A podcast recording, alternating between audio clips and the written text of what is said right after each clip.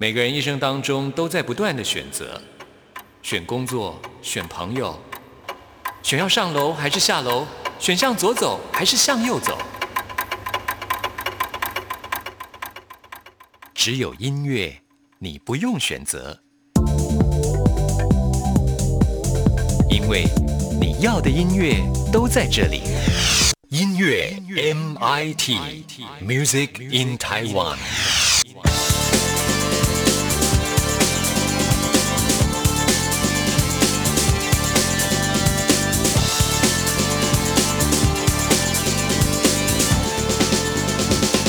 亲爱的听众朋友，大家好，欢迎收听今天的音乐 MIT Music in Taiwan。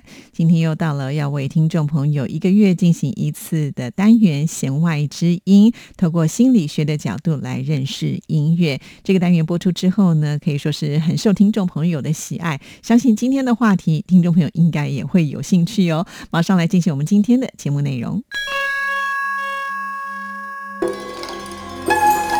能听得懂弦外之音，才是高人呐啊！哈哈哈哈哈哈！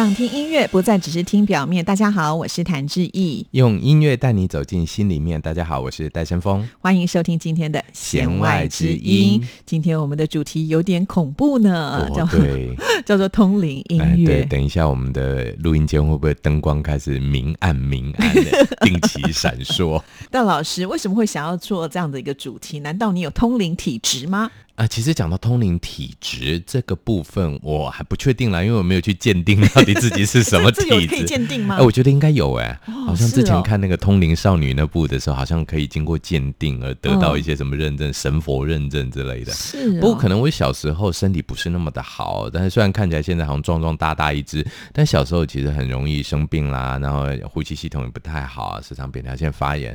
那我就记得很有趣小时候的经验了啊，不管我是去行天宫啦。还是去什么那种庙宇拜拜的时候，那里面的那些庙方的庙务人员看到我，很快就会跟我讲一些怪异的，就是说啊，我们的主公要收你当干儿子。我给你们当过好多神明的干儿子，都认不完了，对对对？背景好雄厚。对对对对，不要欺负我。对对，我就觉得很奇怪。如果我印象没有记错的话，像是行天宫啦，还是什么大溪那边有什么佛寺，还是什么的，反正就是大家都喜欢收我当干儿子。那我也不晓得当干儿子们有什么好坏。那有一次比较奇特的经验，就是大溪的某一个蛮大的庙宇，那他就说呢，哎，今天佛祖要收你当干儿子，我就问了。那个主事的和尚师傅问他说：“为什么？因为那时候其实我已经高中了，对这种东西有一点点的抗拒了，不太喜欢。因为小时候没差了，反正就是要到处拜拜好玩。高中的时候就奇怪，干嘛我要当你干儿子？这什么逻辑啊？我就问了那位师傅说：‘师傅，你为什么一看就知道要收干儿子？’那师傅第一个感觉让我就很奇怪，他说：‘因为你有慧根。’慧根是什么意思？他说：“你这种年纪的小孩还愿意来庙里面，这就是个慧根，是吗？他该不会是所有像你这种年纪的男生进来，他都说要收干儿子？对，所以我换一个逻辑来讲，其实我那天很想回答他说，因为我。”就是跟我爸妈一起来走走而已，我也没有特地要到你庙里面来。不过蛮奇特的，就是呢，对于这一些宗教上，我相对来讲是蛮容易亲近，也蛮喜欢的。各种宗教我都是蛮中立的立场。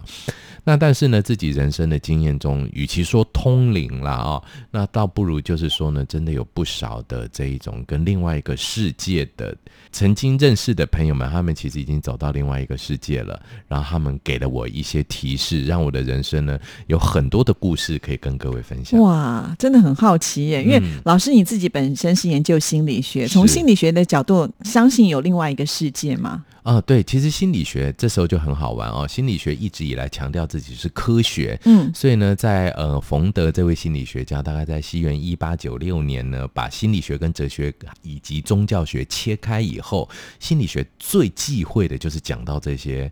神啊，佛啊，宗教啊，玄的东西，对，他就觉得这是难以经由科学验证的东西。但其实心理学本身来讲，也有一些很有趣的，是科学验证不到的，比方像潜意识啊。那这个最有名的，我们就举个例子，这是我们有一个很有名的心理学家叫荣格，那他创的一个东西叫做集体潜意识。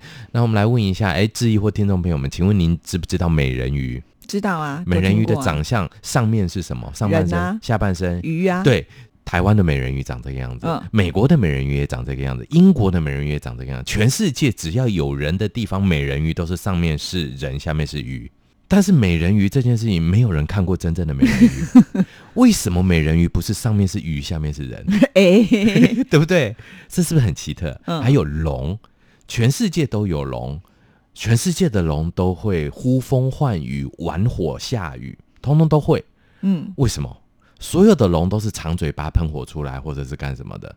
所有的龙都会飞，这就回到一个很怪异的观点。比方说，我们的宗教好了，所有的宗教都是拜光明的，都是拜火的、拜亮的、拜太阳、拜月亮，绝对没有一个宗教是拜黑暗、拜一个洞。哇，洞好黑哦！我来办这个拜这个洞，很奇怪，对不对？对，所以呢，荣格就提出这种观念，叫做集体潜意识的观念。也就是说呢，其实我们人类呢，一定有一些共同的部分是科学讲不清楚的。我们共同觉得这个没错耶，这是一个共识。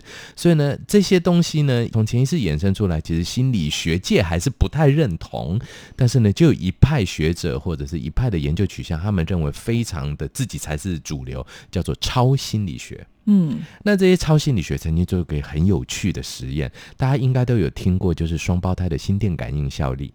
那这个超心理学家就做了一个不太人道的研究，他做什么研究呢？他去搜集了二十对的双胞胎，然后呢，分别在美国的东岸跟西岸做研究。美国东岸跟西岸哦，在美国东岸的双胞胎哥哥或者双胞胎姐姐在看电影，叫在西岸的这一个双胞胎弟弟或是妹妹写出剧情。可能吗？写出来了，真的？相似度大概到接近百分之八十。哇，对，那你就想心电感应，其实心电感应很有趣。像我跟我太太偶尔也会心电感应，就是脑中想的一条歌，对方先帮你唱出来了，这种默契的感觉。那其实呢，这些都是我们心理学在这种灵的这个研究上面，虽然我们不愿意承认它的存在，但是其实有一些很有趣的研究方法，让我们感受到了它的存在。哇哦，嗯，好特别哦！所以我们今天有好多的故事可以听，对不对？嗯好，那今天因为我们主题是通灵音乐，这个之间又有什么样的关联呢？那我觉得呢，其实音乐本身来讲，它就是一个很中立的素材哦。那我相信各位呃听众朋友们，不管您的宗教信仰是什么啊、任何一个宗教信仰都会透过音乐来去传递很多的宗教讯息。我觉得这个呃，虽然我本身不是这种西方宗教的呃，比方基督教或天主教的，但是我必须要很诚实的说，每次只要听到这种教堂里的歌声，那种感觉真的有一种被清洗的感觉。嗯，那再加上教堂的建筑形式、它的采光各方面啊，我记得那一次我是去呃意大利的米兰大教堂，真的走进去你就觉得自己好像在天堂一般。那当时他放出来的圣歌的音乐，还有一些背景的音乐，就会让你真的觉得啊，原来人间的至真、至善、至美就是这样。那其实对我们东方来讲的话呢，在佛寺里面，一些虽然我们的梵音或者是我们的一些呃宗教音乐可能并不是那么的主流，但是呢，其实随着这种暮鼓晨钟，那其实它对于心灵的净化也是有非常大的效果。对，也许有些人会觉得说，透过像这样的音乐，就好像说人跟神之间呢，建立了一个就是天线吧，可以沟通的天线没有。错，可以嗯打电话了。嗯、对，好，谈到这里呢，我们现在就来欣赏一段音乐，为听众朋友来安排的就是圣母颂《阿菲玛利亚》，那就是歌颂圣母的一首曲子啊。这是由苏伯特所创作的，后来被人填了词。其实每次呢，在听这首歌曲的时候，我的感觉跟戴老师一样，就是会深受感动啊。虽然呢自己本身不是这样的一个宗教信仰，但是一听就很容易进入到这首歌曲的状态当中，心灵会得到富足感。对所以我们一起来欣赏喽。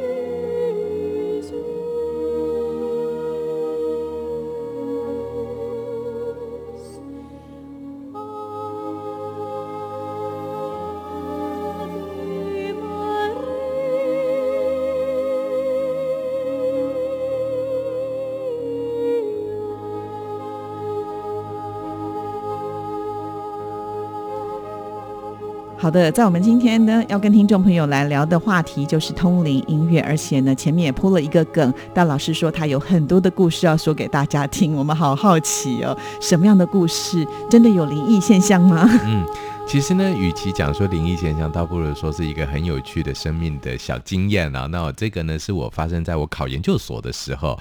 那那时候考上、嗯、研究所这件事情，其实对我来讲是压力蛮大的。怎么说呢？也就是说，呃，虽然大学成绩不错，但是考研究所再进去写的时候，难免也有一些忐忑不安啊。那我记得我应该是二月多的时候考完了研究所的考试，然后刚巧呢，呃，在放榜前呢，我有这个机会就到我的老家在屏东，刚好要扫墓了，要扫墓，对，然后就回去扫墓。那扫墓的时候呢，当然就是要问一下自己的祖先们。那那时候我爷爷也刚过世没多久啊，那这时候我就问爷爷说：“阿公啊，那个我考的研究所哦，那你可不可以告诉我我有没有考上？”啊，就拜拜一下，当天晚上就回台北。回到台北睡觉的时候，那天我睡觉也意外的睡得蛮沉的，蛮舒服的。但是大概时间真正确定几点是忘记了，我就看到了，真的不是感觉到哦，看到我爷爷开着我的房间门，然后走进来。我脑中其实那时候你就可见我是多有意识状态的，我脑中还在想说：阿公，你不是死了吗？你不是应该是鬼？你应该飘进来才对，开门干什么？我脑中还有这个问号出现。那我阿公这时就走到我的床边。蹲下来跟我讲，那他是用台语讲的，我也觉得很奇怪。其实我是客家人，我阿公平常是讲客家话，但是我阿公那时候用台语跟我讲，他跟我讲两件事情。第一件事情，他说：“阿红啊，你放心啊，你放心啦，考屌啊，考上了第二名，第二名，哇塞，考上就算了，还榜眼，这开心呢。当时梦里就笑开了，你知道吗？他又跟我讲第二件事情，第二件事情，阿红啊，你去跟你姐姐讲。叫我跟我姐姐说啊，说什么东西？他说林基亚困醒戏呀，哈，就说你姐姐睡得太沉了，进不了梦里面。还有跟我姐姐说，不要再念律师考试了，一辈子都考不上啊，好残忍哦！对，就是弟弟考上研究所第二名，姐姐一辈子律师都考不上，这我哪敢讲啊？对，所以呢，隔天早上醒过来，我就把这个有趣的梦境的前半段报喜的部分呢，跟家里讲，大家就笑笑说啊，最好了，考上很好啊，公说了就考上啊。姐姐那段我就不敢讲，嗯，但是最后灵验的姐姐那段就很灵验，真的，我姐一直没考上律师。啊，姐姐对不起，没有跟你说，哇，真的哦，对，然后我就放榜了，嗯，隔了大概礼拜四、礼拜五就放榜了，大概五四五天后放榜，放榜出来，果不其然，阿公说对了，考上了，嗯，但是名次错了，哦，我考到第三名。你第三名也不错啦，对啊，感觉也蛮开心的，反正也前三名了嘛，哈。但是意外就更发生了，那一年呢，全台湾的九个心理学研究所呢，竟然同榜榜首，什么意思呢？有一位台大的同学呢，周姓女同学，她实力实在太强了，她考上了台大、正大、中正、辅仁、东吴，所有。九间学校的心理研究所的榜首都是他，好讨厌，好讨厌这种人啊！真是的。然后他卷走了九校榜首，这种哇，你想想看，挂九国相印呢，对不对？九校榜首卷走以后去念台大，意思就是后面八间学校全部断头。哦，所以后面学校通通都通通没有榜首，你们通通往前挪，通通往前挪一名，我就从第三名变成。第二名哇，你阿公好准哦，超灵的，灵到不能再灵的地步了。所以这是我觉得你要讲灵异呢，还是讲神怪呢，还是讲亲戚之间的托梦，或者是自己觉得自己考的不错，很有信心，这叫日有所思夜有所梦，我觉得都有可能啦。但是连名次都猜对，这个。就真的很奇怪，所以各位听众朋友们，如果真的戴老师不做教授了，我应该会开神坛，请我爷爷来主事。各位记得要来哦。哎，对，戴老师，你这样讲，我就想到，其实，在房间也有所谓的解梦的人呢。对对对，其实我们心理学来讲，梦的解析本身就是个超大的议题。哎，我们下次可以来谈这个做梦的音乐，梦的音乐，梦里会听什么音乐？蛮有趣哦，对，所以梦里听音乐也是会有意识的吗？嗯，这个其实在我们的心理学的观点来讲，梦的内容本身是。很有趣的一个呈现哦。那我们会发现呢，呃，梦本身来讲，它的内容来源主要来自于两个，一个就是本能的一些冲突，比方说我们人的一些龌龊的想法。或者一些压力的一些很挫折的事情，那平常不能随便想起来，它都压抑在潜意识里面。那但是你做梦的时候，这个压抑的能力降低了，因为比较轻松了嘛，那这些乌漆麻黑的东西就跑出来了，那他就会用一些怪异的方式来呈现出来，比方弗洛伊德时常会讲的，他就会发现说人这些性欲的部分，他就会用梦里面的一些形象把它演绎出来，比方说搭火车，那他就觉得这个是性爱的准备；过山洞就是性交等等等等的这一些比较多的人啊、这样的一些隐喻。那第二种梦的主要来源就是日有所思，夜有所梦。那这个日有所思，夜有所梦呢，最主要的就是希望，嗯，我们的大脑有点像是运用做梦来打扫白天的垃圾。因为我们白天一天发生这么多的事情，就有很多的心理垃圾。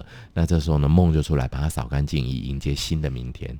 是，那再回到我们这个音乐的主题上来看好了啊。其实各个宗教呢，他们在推广他们教义的同时呢，也大概都会善用音乐没有。刚才我们提到了嘛，在西方的这个宗教里面有这么多的圣歌、嗯啊，在东方呢也有所谓的梵拜啦对啊，所以我就觉得，那这些的音乐是不是也能够就是帮助我们，就是不要这么的就容易陷入到一种就是困顿的心理的状态？没有错，其实这些音乐，我想他们在打扫我们心理垃圾，或者是对于我们清理心理杂音部分，这个部分有很大的功能跟影响。是，所以即便我可能没有这个宗教的信仰，但是当我可能心灵想要轻松一点点的时候，其实也是可以适合来听所谓的宗教音乐咯非常适合的，这是非常棒的一个选择。对，所以你不用去拘泥说、啊，我一定是呃佛教徒，我就一定要听这个念经，不一定。那我可能呃基督徒我就完全不接受这一些泛拜音乐，也不需要也。不需要，对，哦，嗯，哇，那所以就是当我们可能自己觉得需要亲近的时候，呃，你也可以来选择像听听我们接下来要听的这一首曲子。我觉得我自己在听这首曲子的时候，我也觉得很感动啊。嗯这是王菲所演唱的《心经》啊。你看，《心经》其实它就是在佛教当中的一个，可以说是浓缩了整个呃大乘佛教里面的一个佛教的教最重要的经典啊，对经典在里面，然后只有两百六十个字。嗯好，那其实它很短，但是呢，透过王菲的演唱之后，你就觉得，哎，好像那个天线接得好近哦，那就是所谓的天籁的声音。嗯，感觉好像佛菩萨真的很快就要显灵了。是是是，所以我觉得这首歌我自己个人很喜欢，所以推荐给所有的听众朋友一起来欣赏。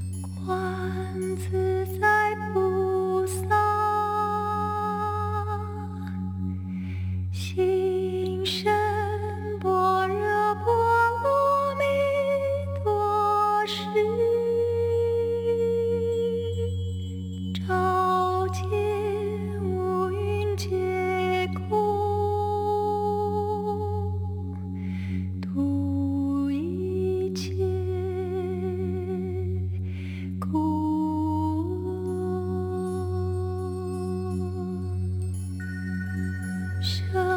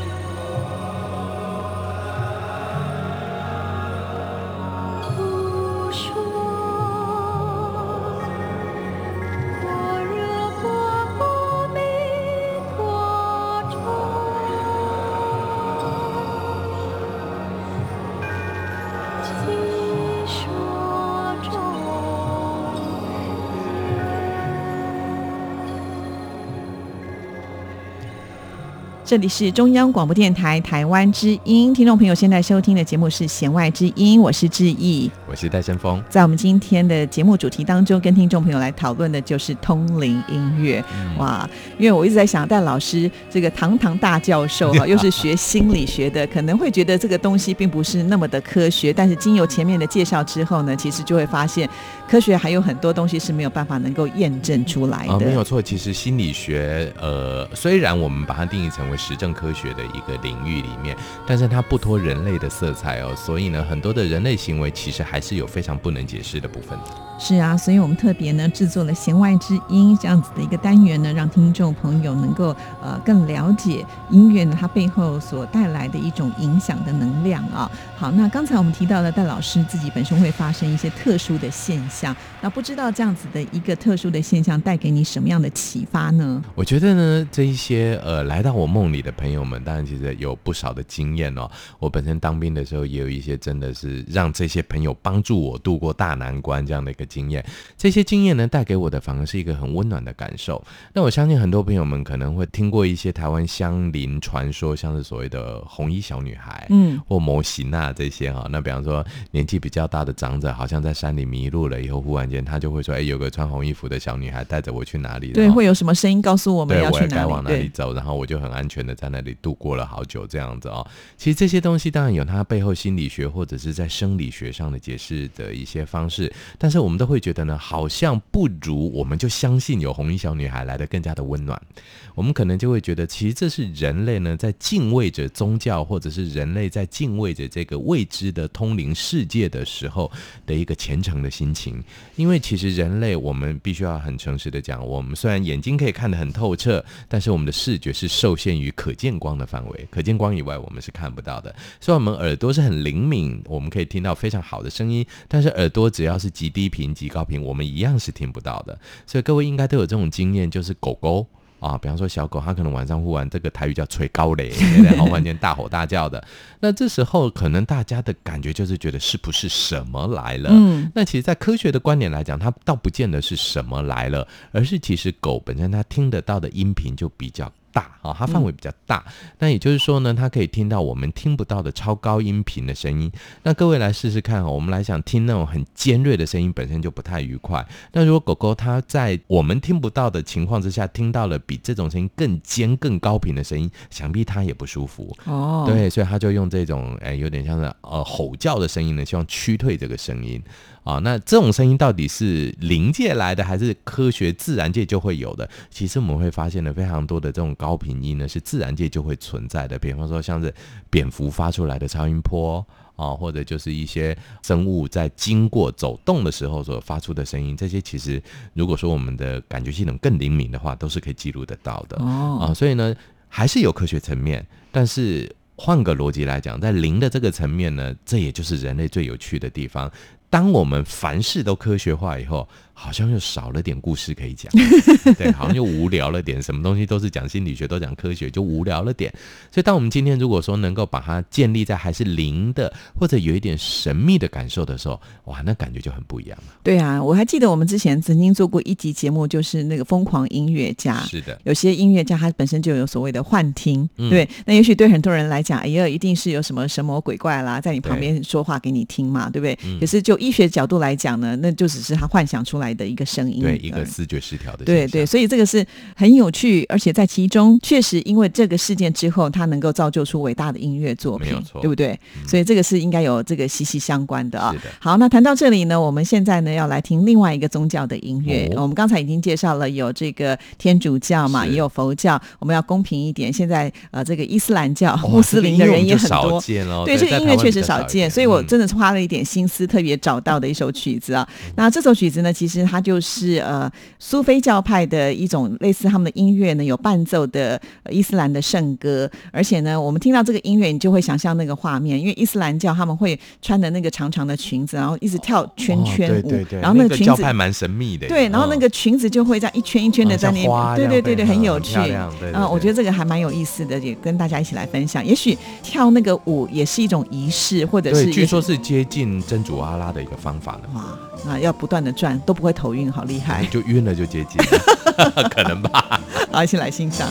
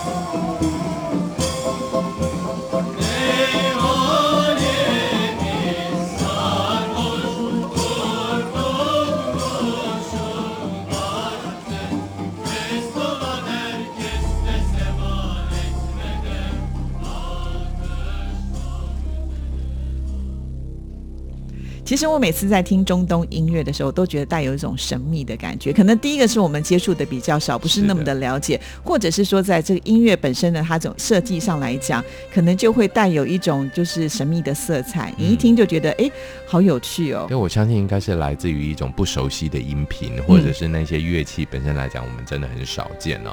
那我觉得呢，伊斯兰的文化，呃，其实现在来讲算是世界上三大主流宗教文化之一了哦。那而且它本身来讲，教派的复杂性以及跟世界地缘政治之间的关系，其实我相信未来我们应该有更多的机会，可以更多多接触伊斯兰文化。对啊，尤其我觉得他们的这个教育的规范好多好多，对对对比方说你不能吃什么，然后对每天什么时间你要朝拜。对现在在台湾呢，好像也是特别会照顾这个宗教的一些民众啊，所以就会有一些就是有认证的商店。伊斯兰商店，对，就是你这样才能够吃到你们纯正宗教当中所规定的一些食品啊，我觉得这个是也是挺有趣的这是。不同的生活方式了。是对是是对我来讲可能要去体会了。对，觉得要吃在固定地方的肉啊，或者什么，可能呃对，可能有点麻烦吧。对我来说的话可，是对他们来讲，这好像就是虔诚，对，一定要去符合这样的规定啊、但是我们会发现，就是在全世界有七十多亿的人口，嗯啊、有不同的种族，都还是会有不同的信仰。可见，我觉得这个信仰的力量，它还是蛮大的，对不对？没有错，所以呢，其实应该就这样讲说，呃，人们基本上都是有一个信仰的，就算即使很多是一个无神论的国家，或者是对于宗教相对来讲呢，呃，比较不是那么赞同的国家，但是人们最后在这种心灵层面拉到最上层的时候，其实在心理这个部分都还是需要要有一些共同性的一些沟通对话的元素。是。那拉回到我们今天的一个主题——通灵音乐嘛，我就觉得这是一个很有趣的现象。因为呃，很多人就说，当你心里有问题、不舒服的时候，我们会觉得说，按照这个正常的管道来讲，我们应该去找心理医师来做沟通。可是，在台湾有另外一个行业非常的有意思，就是通灵者。来问神明，对，直接去问神明，然后就可以得到解决。有时候神明他可能取代了心理医师的工作，也取代了医院里面医生的工作都有可能，因为有些可能会画符啊，会开什么药给你啊。吃了以后就病就好了，，也有听说有好的，也有听说就是可能有这个神棍骗人的事情发生啊，所以这个我？们绝对不能在节目里面讲疗效，但是换个逻辑来讲呢，如果从心理学的观点来讲，很多人会因为这样的一个仪式性的行为，那放下他心中的这种疑惧或者是一种造成的心理压力。那我们都知道，压力一旦减轻的话，我们身体的自主修复功能是会恢复的。那意外的，也就是说，它带来的是正向的结果，但是其实呢，它只是一个单纯的，你做任何的仪式，只要你心里头，我们就讲疑心生暗鬼，你只要把这个疑心拿走了，自然暗鬼就会走了。哦，所以其实它还是有一定的帮助，应该这样讲，，也对。就是。安心的效果。是，所以难怪在现在这个宗庙当中有很多呃，就是会有这样子一种服务啊。那我想请教一下戴老师，既然你好像蛮有研究的，比如说像庙里面有一些鸡童呢，是。这有时候我们都觉得很难解释，是。就是平常他跟跟我们一样是一个正常人是，可是如果说今天有这个神明就是附身在他身上之后，你会发现，哎，他讲话的声音、他的这个语调，甚至呢他的表情，都不是他原来的那一个人，甚至他可以很精确的说到你心中的一些你可能别人不知道的秘密。嗯这个时候我们就会觉得哇，好神奇哦！我们是不是真的该相信他呢？嗯，这个我们就有看过很多的这种民俗心理学家做的研究哦。那其实呢，我们也有很多民俗心理学家真正访问过鸡童。那我没有访问过，但是我曾经亲身看过一个鸡童的现象，很有趣。就是那时候是呃在民雄啊，那我们在中正大学嘛，民雄那一个宗教活动的时候，一个鸡童，他用鲨鱼剑砍的满身都是血，这样子，哇，好神勇的样子，是满身肌肉，帅气的不得了。然后呢，可能他带着这个团过了以后，他就到旁边去，因为身上都是血，他就开着那个路边的水龙头冲一下，我就发现他忽然间开始骂脏话，天啊，该被戏痛的要死。那我们印象都是你不会痛，所以才会砍吗？那换个我那天就跟他讲说，哎、啊。这个真的不会痛吗？他的回应就说：“太没听啊，听个微信痛的要死啊！”然后呢，但是呢，神明护着他，他会痛，但是他知道神明在保护他，所以其实也就是说呢，他的感官系统、知觉系统是存在着理性层面，但是他用一个更强力的一个精神状态去告诉自己，因为我有保护，所以我会痛，但是我是在清洗我自己，我是在为神明服务。这是第一个观点，有这样子的一个说法。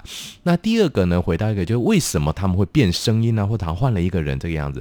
这个在心理学上可以解释的部分大概来自于两个，一个就是比较少见的，就是也许这些朋友他们具有解离型的人格，他们就是人格可以解开来，在那个线索到的时候解离成另外一个人格状态，但这种通常都是病症，很少见。第二种就是他们的意识状态的解离，也就是他们可以快速的透过，你有没有发现哈、key 档或者换一个身份都要点香，嗯，然后都要嘴中念念有词，一定要经过一个阶段才能做这件事情。就这个是仪式很重要。对，也就是这个仪式触发了他的意识状态的解离。我记得一个最有趣的一件事情，那时候我在民雄，就是我们民雄那边有一间庙，然后他呢有那个阴间旅游啊，关落音，关落音，对，然后嗯我就无聊，闲着没事干。你你有去试哦？哦我去试过啊，然后呢，而且其实也不贵啊，哈，那才五百块嘛，哎，六百块，然后我然后就坐在那边，然后关录音，他很有趣哦，他就用两个十块钱的铜板，然后摆在那个红色的布红色的布条，他用嗯金抓绑的，然后就有点像是用眼睛遮着这样子，然后这样咚咚咚咚咚咚咚咚咚，就很多的那种、哎招魂的意思还是干什么，然后就忽然就说啊，来跪给我要过桥了，就是要进香要进阴间了，我根本。不知道自己在干嘛，我就一直坐在那边，没有，我没看到桥啊，现在，然后忽然间隔壁那个女孩子，大概关录音一分钟两分钟以后，忽然间就大哭，爸爸，哦，她找到她爸了。坐我右边这个忽然间妈妈，她就找到她妈了。哎呦，奇怪，我我也不知道我要找谁，我只觉得我眼前一片黑，然后就当地就跑到我面前小声问说：“先生，你来闹的哦，你来闹哎哈，你起被吹散了？”我说没有要找谁，我只是来观光的，就就被赶走了。你这个心不诚就不灵，我真的其实是想要去观落阴，看看阴间到底长什么样的，观光一下就。你根本什么都看不到，就一片黑。对对对，所以其实也蛮有趣的。这是会不会是一种催眠的意识啊？也有可能，哦对，所以呢，其实心理学在这些宗教啦这些部分都有一些很有趣的说法。那所以我们回到这个部分来讲，音乐啦，或者是这一些叮叮咚咚的声音啦，或者是香的味道啦，或者是一些仪式啦、手势啦，这些都是协助着我们人类呢去抽离掉目前生活下的意识状态，也就是我们现在生活的时候，我们不用每天打个手势过日子，我们不用点个香过日子。那进入了这样的一个状态之后，我们说哎，我是不是要进到神界了？是不是要进到灵界了？给自己一个暗示的作用，而这个其实就跟催眠有关联性。是，所以呃，我们不用把这种通灵音乐想的好像它多么的鬼怪哈。嗯那事实上，你就把它当做就是一个你想要更相信自己、更平静，的时候。我觉得一个很重要的就是开启内心的自己的钥匙。哦，哇，嗯说的真好，对，所以你下次在听到这些音乐的时候，你就把它当做是一种就是改变心情的一种方式吧，没有错对不对？嗯好，所以我们今天就是刻意介绍了不同宗教的一些音乐，是让听众朋友自己去感受一下哈。那接下来这首音乐呢，我觉得非常非常的热闹，哦 因为我们三月的时候都亚妈奏嘛，哦，嗯迎妈祖。今年遇上了疫情嘛，所以呢就有延后啊，到六月十一号才起轿。现在也顺利完成了九天八夜的绕境。对其实每一次呢，在这个妈祖绕境的时候，我都觉得是一个很了不起的宗教的仪。对，好像是世界三大宗教活动。对，然后呢，大家就这样跟随，然嗯后而且我觉得在台湾就特别彰显出那种人情味，因为所到之处，你的吃喝睡啊，都都不用花钱，对，没有错，真的好神奇哦。所以各位，而且大甲妈祖最后是走到新港，就是我们嘉义。有一次我就去看这个祝寿大典，嗯哇，那个牺牲了多少的猪啊！哇，那个从庙门口排到最后的我、那个是很辛苦养对的，好壮观呐、因为那个叫做什么，就是神猪嘛，对不对？哎，妈祖那个还不算，就是小小的，呃，就中中的猪，中中的猪就是说市面上买的，它不是那种超级大神猪，但就发现哇，好多猪啊！第一次发现猪比人多，好，那再补充一个问题，就是大家都说就是钻那个叫嫩嫩狗咖，弄给我看，那老师你觉得就是它带来怎么样？对呀、对呀、所以其实也是一个自我暗示，嗯嗯，就是觉得说呢，自己会获得加持哦。那尤其神明的力量离我这么的近，我觉得很多时候这些宗教带来的心灵疗愈的作用。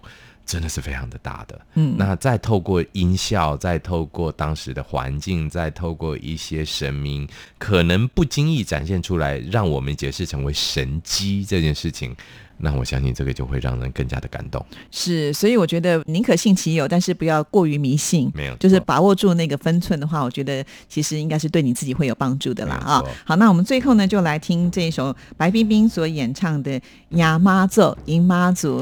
那我们今天的节目就请到这边了，谢谢您的收听，祝福您，拜拜。拜拜。